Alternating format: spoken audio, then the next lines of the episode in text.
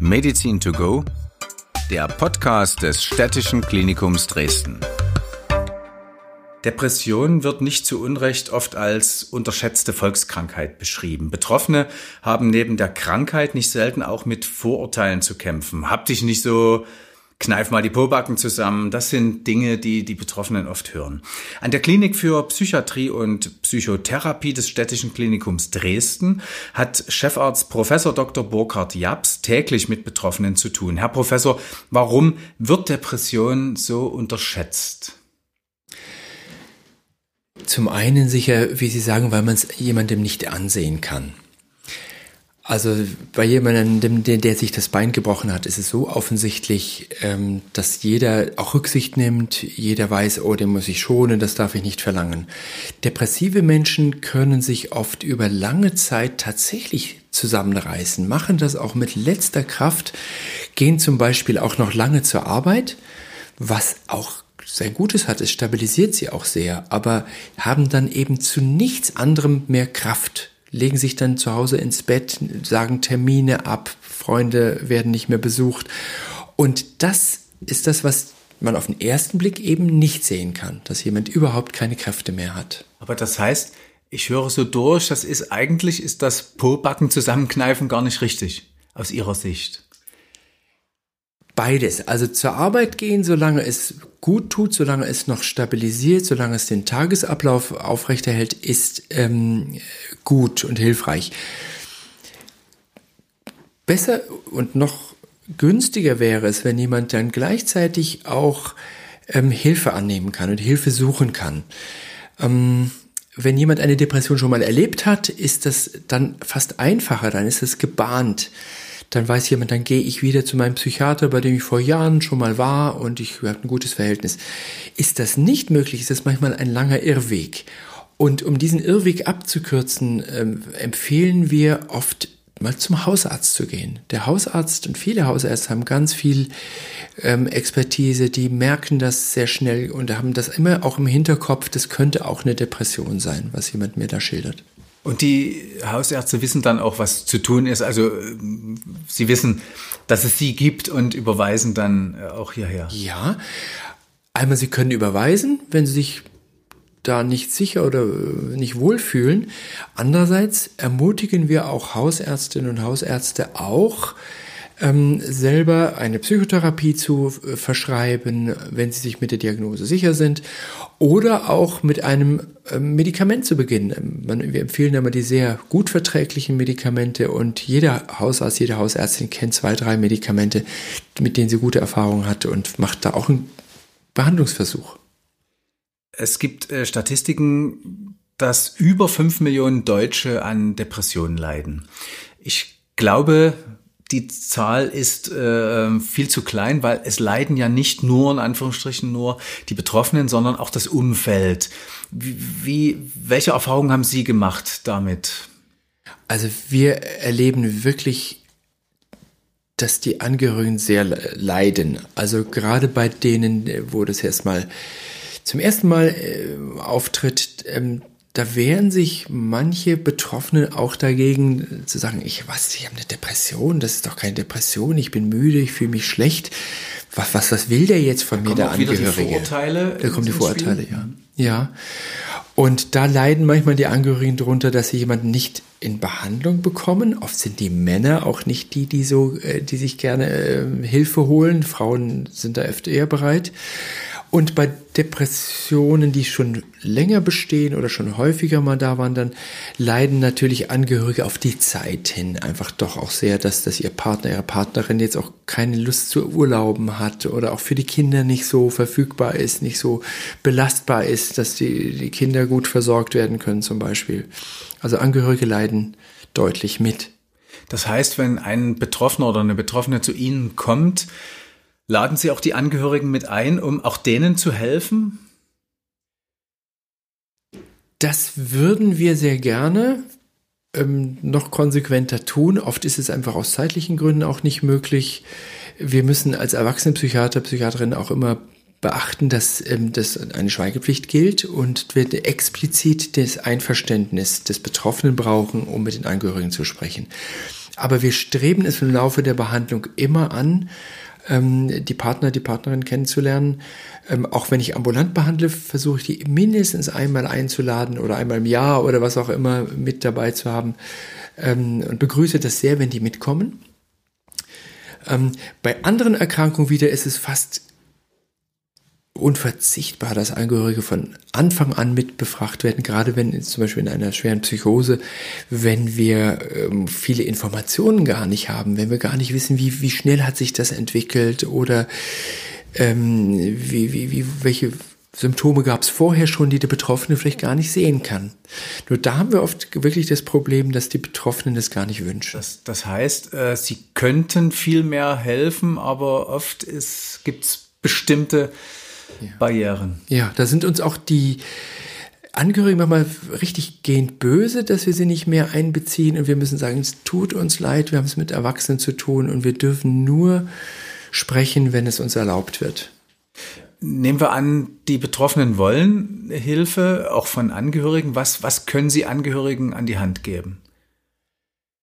Also wir werden, wenn man direkt angesprochen, ähm, wie soll ich jetzt mit meinem jetzt gerade depressiven Mann, meiner Frau umgehen?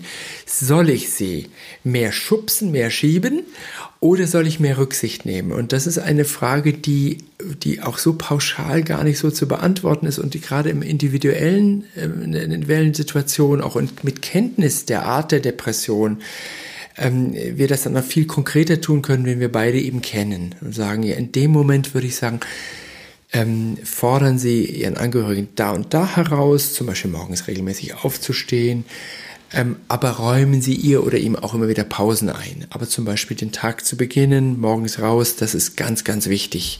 Und da dürfen Sie auch ruhig äh, sehr kräftig ermutigen.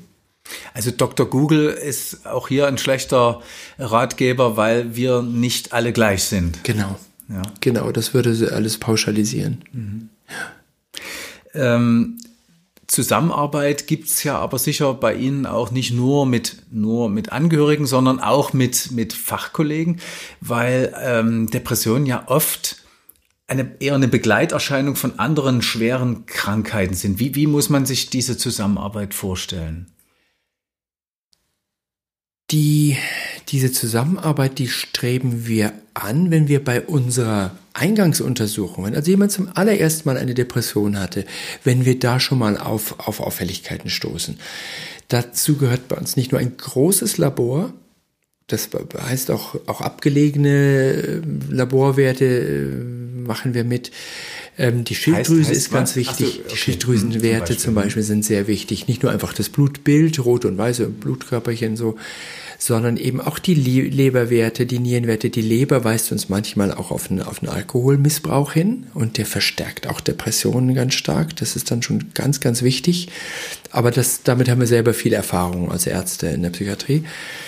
Aber dann kommt es auch zu einer ähm, erstmal einmaligen Untersuchung des Gehirns, meist mit einem Kernspintomogramm der besten Technik, die wir haben, die eben auch feinste Veränderungen aufspürt und da treffen wir dann oft bei älteren Menschen auf, ähm, auf Gefäßveränderungen, die vielleicht durch einen langjährigen Bluthochdruck kamen.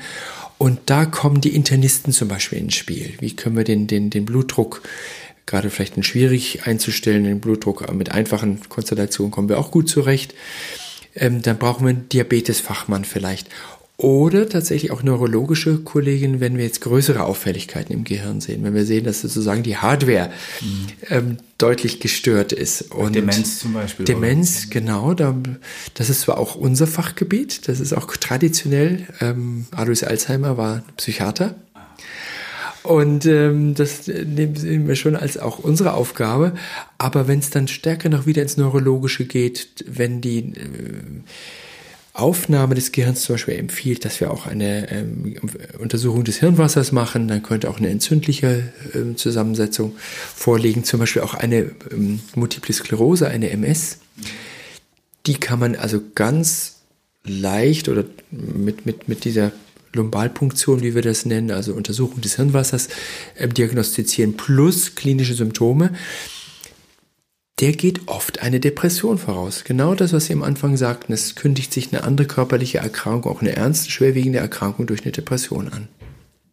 Ähm, da komme ich äh, sozusagen gleich noch in, in, eine, in, eine, Richtung. Sie haben äh, eine Institutsambulanz ähm, an Ihrer Klinik mit einer Spezialsprechstunde für chronisch depressive Patienten.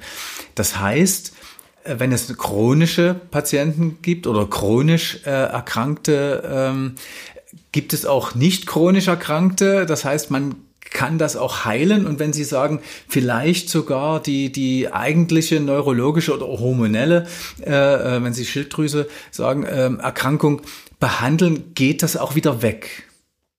Ja, also die meisten Menschen, die so eine, wir würden dann sagen, sekundäre Depression ähm, entwickelt haben, wo eine andere Erkrankung erstmal die primäre ist und die Depression ist sekundär, die muss man natürlich von der Ursache her erstmal behandeln. Und um die Frage zu beantworten, ähm, die geht schon weg, aber man muss das dann meist doch medikamentös unterstützen. Also es geht meist nicht alleine dadurch weg, indem man zum Beispiel die Schilddrüsenwerte stabilisiert. Dann, wenn die Depression mal da ist, muss die ausheilen.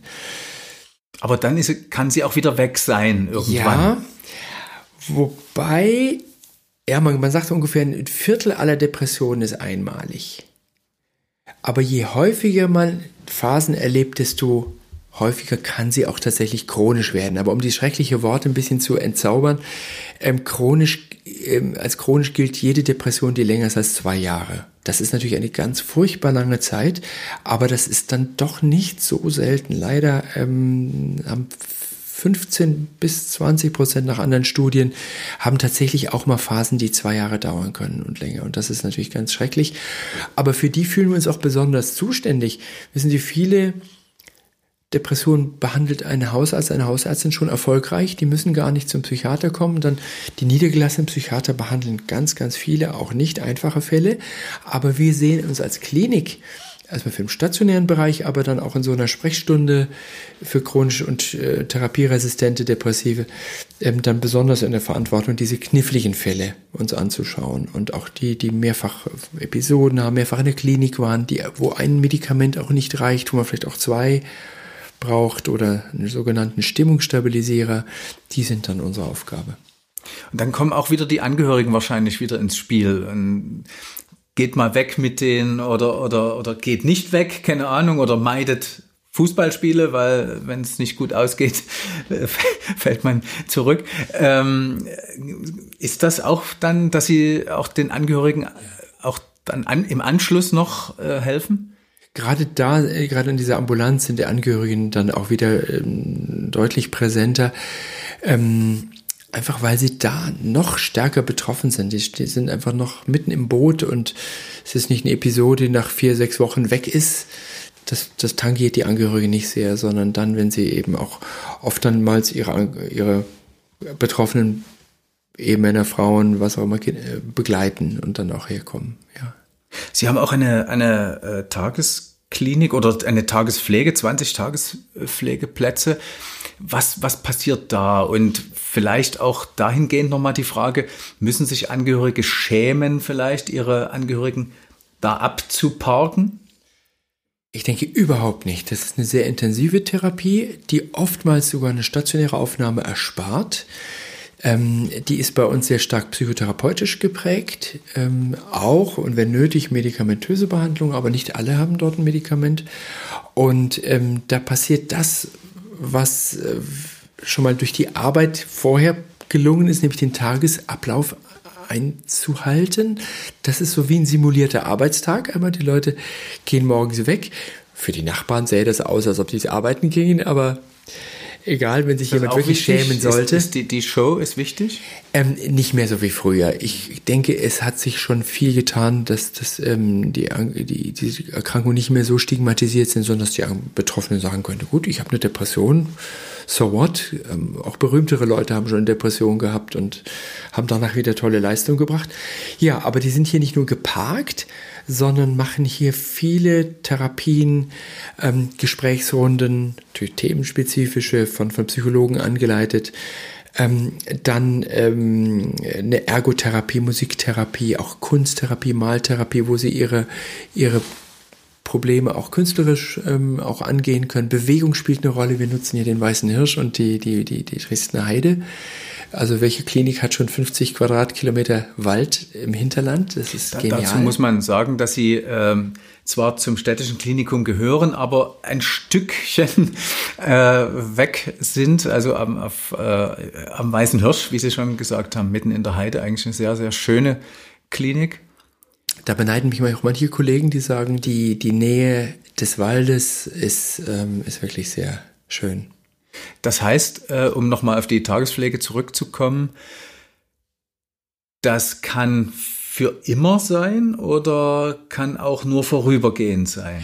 Das ist gut, dass Sie das ansprechen. Also keine Pflege in dem Sinne, ähm, sondern die Leute kommen, sind auf zwei Beinen, sind Menschen wie du und ich. Und ähm, das ist eine sehr begrenzte Therapie. Ähm, die ist zwar schon wirklich relativ lang, auch für psychiatrische Verhältnisse lang, mit ähm, so acht bis zehn Wochen dass er jeder täglich kommt. Also gerade ist sogar der, der, ähm, die Nachfrage sehr hoch. Mhm. Und ähm, wir haben ganz schöne Wartezeiten. Und ähm, weil die Leute einfach wissen, das ist eine sehr stabilisierende Behandlung. Das heißt, ich höre raus, insgesamt liegt es Ihnen am Herzen zu sagen, äh, lasst euch helfen, es, es, es geht vorbei, man kann es in den Griff kriegen.